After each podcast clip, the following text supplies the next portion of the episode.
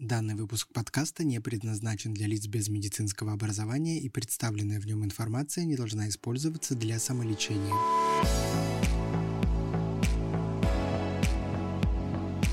Здравствуйте, дорогие друзья, дорогие коллеги. Мы вновь рады приветствовать вас в нашей студии, в студии Общества детских дерматологов на нашем канале. И сегодня я рад сообщить, что у нас в гостях Елена Александровна Аравийская, доктор медицинских наук, профессор кафедры дерматовенерологии с клиникой первого Санкт-Петербургского медицинского университета имени академика Павлова и еще и вице-президент Общества детских дерматологов.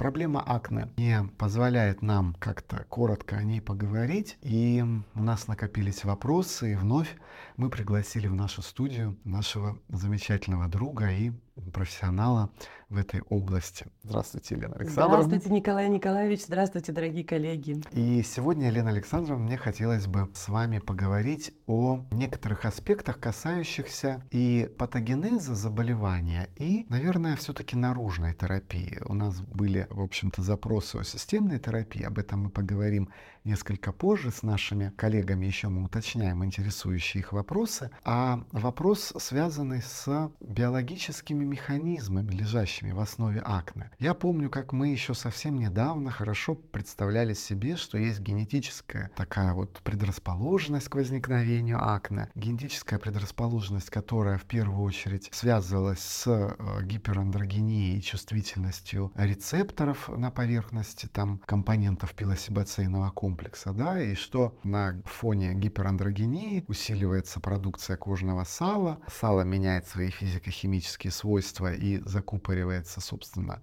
сальная железа, ее проток за счет невозможности своевременного высвобождения. И, э, в общем-то, там начинает произрастать анаэробный э, микроорганизм. Да, потому что создается определенная среда. Да, и, в общем-то, мы так вот это все себе представляли, но вот оказывается, все поменялось практически с ног на голову. Было изменено, и наши представления коренным образом об акне изменились, и все время что-то новое, что-то новое появляется, э, вот благодаря исследованиям Global Альянса, такого содружества специалистов, э, которые изучают проблемы акне, и вы являетесь членом Global Альянса, и мне хотелось бы вот из первых уст, что называется, узнать, какие есть новости в нашем понимании патогенеза этого заболевания. Есть ли что-то такое опять сногсшибать? Да, Николай Николаевич, есть новости.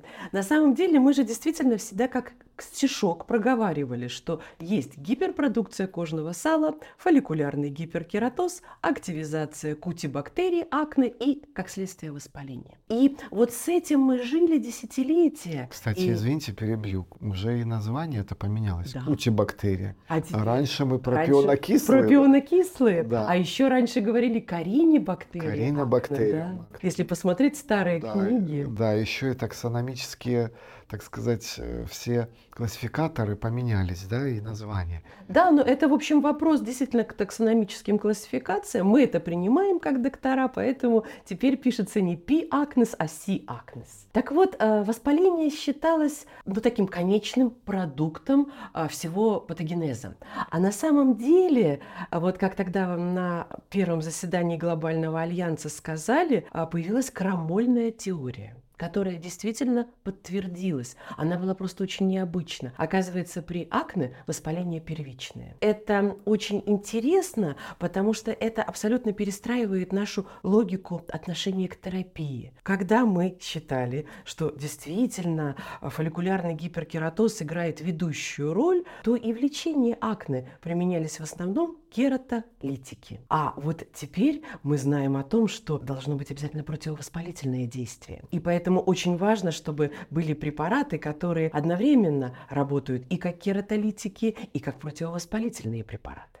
Возможно ли в этой связи какой-то найти э, монопрепарат, который бы выявил пациента в ремиссию, наружный препарат, но либо акне все-таки болезнь такая мультифакторная, и нужно комплексно подходить к решению этого вопроса. Все-таки что остается в нашей терапевтической, скажем так, э, практике главным э, препаратом, который мы предписываем нашим пациентам, или группа, может быть, препаратов наружных? Действительно, акне – болезнь мультифакториальная, это абсолютно точно.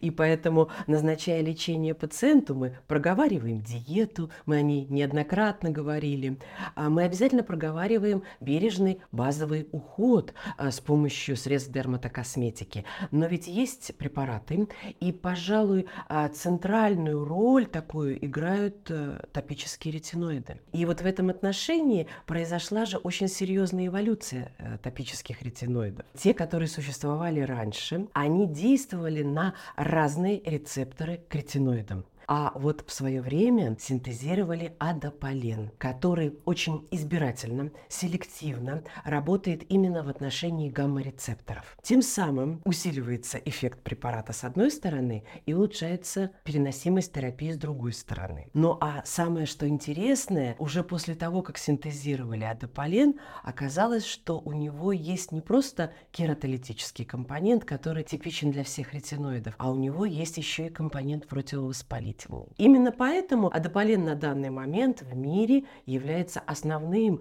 а, топическим препаратом для лечения акне. Да, и действительно, адополен уже известен достаточно давно на нашем рынке. Были первые оригинальные молекулы. Сейчас э, мы имеем и более широкую линейку э, препаратов адополена, в частности, вот в России э, достаточно популярен клинзит. И мне хотелось бы спросить вас, а вот почему при использовании адополена, вот в моей практике, например, я тоже назначаю тот же адополен в виде клинзита, мы видим, может быть, использование адополена и других э, линеек, что эффект развивается не, со, не сразу у ретиноидов при лечении акне. Какая есть рекомендация? Необходимо длительное применение, либо сколько ждать, чтобы понимать, что уже исчерпала себя возможности наружной терапии ретиноидов, и надо использовать уже системные ретиноиды. Как вот э, вы можете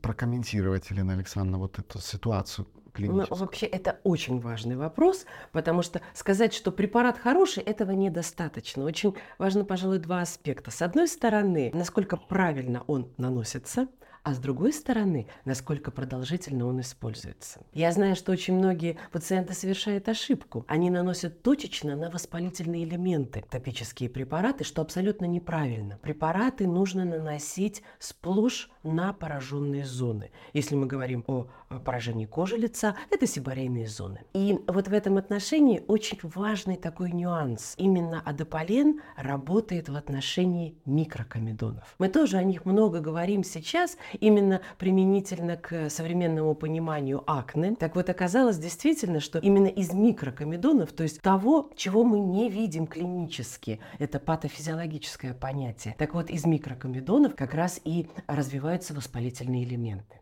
С другой стороны, действительно, в отличие от топического стероида, ретиноид не может сработать вот так, как работает стероид, как скорая помощь. А, к сожалению, еще не появилось таких препаратов, которые так быстро срабатывают при лечении акне. Очень важно, чтобы современный топический ретиноид адополен работал на протяжении нескольких сроков обновления пласта кожи. Если мы возьмем такой усредненный срок 28 дней, правда, на коже лица это несколько побыстрее происходит, то минимальный срок, после которого мы можем делать только самые первые выводы это 3-4 месяца. И этого недостаточно. По мере обновления пласта кожи, по мере развития эпителия, по мере изменения сально-волосяного аппарата и накапливается эффект топических ретиноидов. У меня в этой связи еще один вопрос. Вы сказали, что акне заболевание такое мультифакторное, многогранное и необходимо воздействовать на различные э, звенья патогенеза, чтобы добиться максимальной эффективности. Это как бы понятно. Да, и ведь нет же этиологического лечения да, акне. И вот, Есть только патогенетическое. И вот как раз таки я к этиологическому хотел немножко подойти. Долгое время считали акне, в общем-то, инфекционным, собственно, заболеванием. Да, да? рассматривали в группе Пиодермия. Да, да, да. И э, назначали антибактериальные средства в этой связи. А подскажите,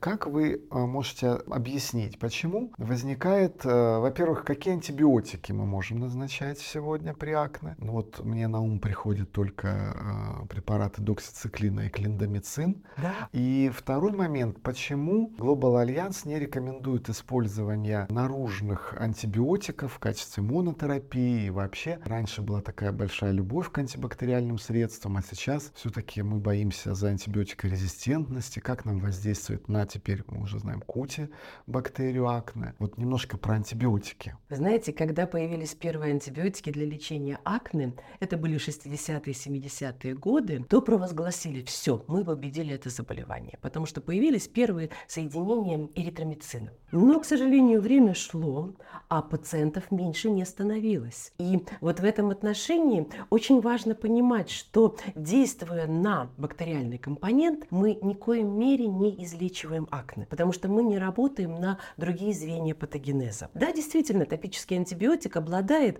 некоторым опосредованным противовоспалительным действием, но его абсолютно недостаточно для того, чтобы обеспечить все-таки эффект направленный на реальное лечение. И в этом отношении действительно всплывает очень значимый момент. Это момент антибиотикорезистентности. Ведь сейчас эритромицин уже вышел с орбиты лечения акне, именно потому, что свыше 90% штаммов резистентны к эритромицину.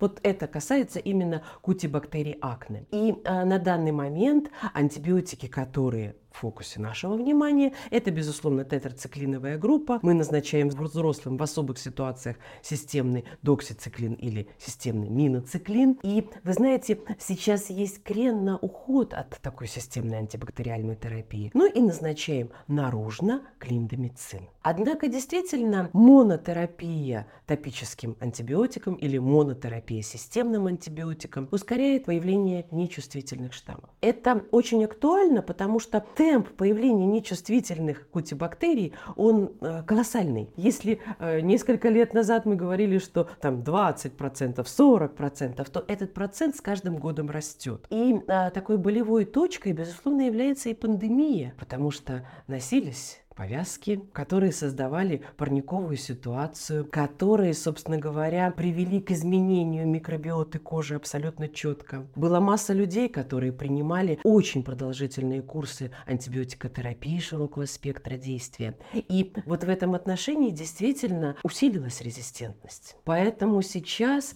действительно есть рекомендация, что мы не должны назначать монотерапию топическими антибиотиками, но и в особенности вредоносным является является назначение одновременно системного и топического антибиотика. Да. Но ведь есть пути, да, как это избежать. Очень интересно. Видите, мы э, в нашей беседе постепенно переходим к следующей стадии, так сказать, развития акне. Мы поговорили о том, что есть монопрепарат адополена, в частности, тот же клинзит, о котором сегодня, в общем-то, ну, он завоевывает такое активно сердца дерматологов и наших пациентов. Он э, содержит только адополен и назначается преимущественно при легкой, допустим, степени акне. Да, когда при... есть преобладание открытых и закрытых комедонов. Да, для того, чтобы, в общем-то, нивелировать, растворить эти комедоны, да, если так можно выразиться. Да, такой комедонолитический да. эффект, даже есть такой и термин. Не, и не повлиять на микробиом. А вот следующая стадия, уже папулопустулезные элементы. Здесь уже наша задача повоздействовать и а, не только на комедоны, но и на пустулы. И в этой связи, конечно же, нам нужно вспомнить о том, что заболевание мультифакторной природы и терапия должна быть комбинированной. Если терапия комбинированная, то препарат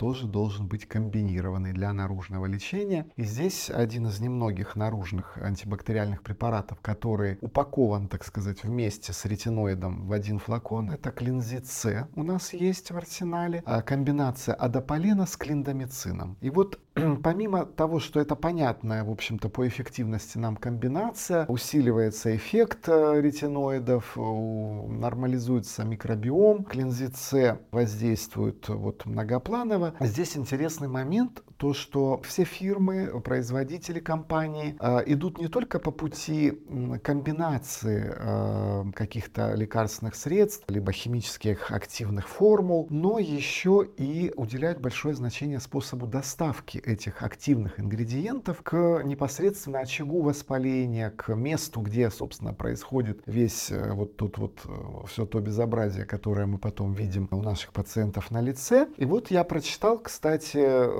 производителя клинзита С, клинзита компании Glenmar, которые пишут, что эти активные ингредиенты заключены в микросферы. Все новые технологии, мы знаем, появляются новые новые препараты, и наружные средства уже это не просто какой-то там жир, понимаете, или не просто какой-то гель, который мы наносим, а это прямо целая какая-то микро, э, новый микромир какой-то химический со своим там, в общем-то, условиями э, для активации, либо инактивации каких-то веществ, до достижения там более глубоких слоев и так далее. Вот два слова.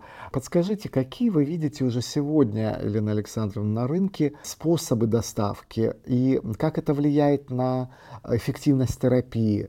И э, что за вот эти микросферы, которые используются, вот, например, в препарате клинзита, клинзит С? На самом деле очень приятно говорить о том, что в лечении акне, в наружной терапии акне, действительно есть несколько прорывов. Вот первый прорыв – это появление комбинированных препаратов. Это было невероятно важно, потому что именно фиксированные так называемые комбинации, они создают возможность не просто работать в отношении всех звеньев патогенеза, а не просто нивелируют и уменьшают раздражающее действие кератолитиков. Ну а самое главное, их можно наносить один раз в день, что очень существенно улучшает приверженность лечению. Вот это важно, особенно в подростковой субпопуляции, потому что вот эта регулярность действия, которая не очень даже типична для многих взрослых, она абсолютно не воспринимается подростком. Потому что, с одной стороны, надо утром одно, потом вторым слоем другое, вечером одно, потом вторым слоем другое. Вот это всегда, а эффект сразу не возникает. И это всегда приводит к плохой приверженности приверженности. Поэтому появление комбинированных препаратов – это безусловный прорыв. Причем прорыв и для нас, для клиницистов, и прорыв для тех компаний, которые создавали основы. Потому что не так просто вещества, разные по химическому строению, заключить в одну формулу.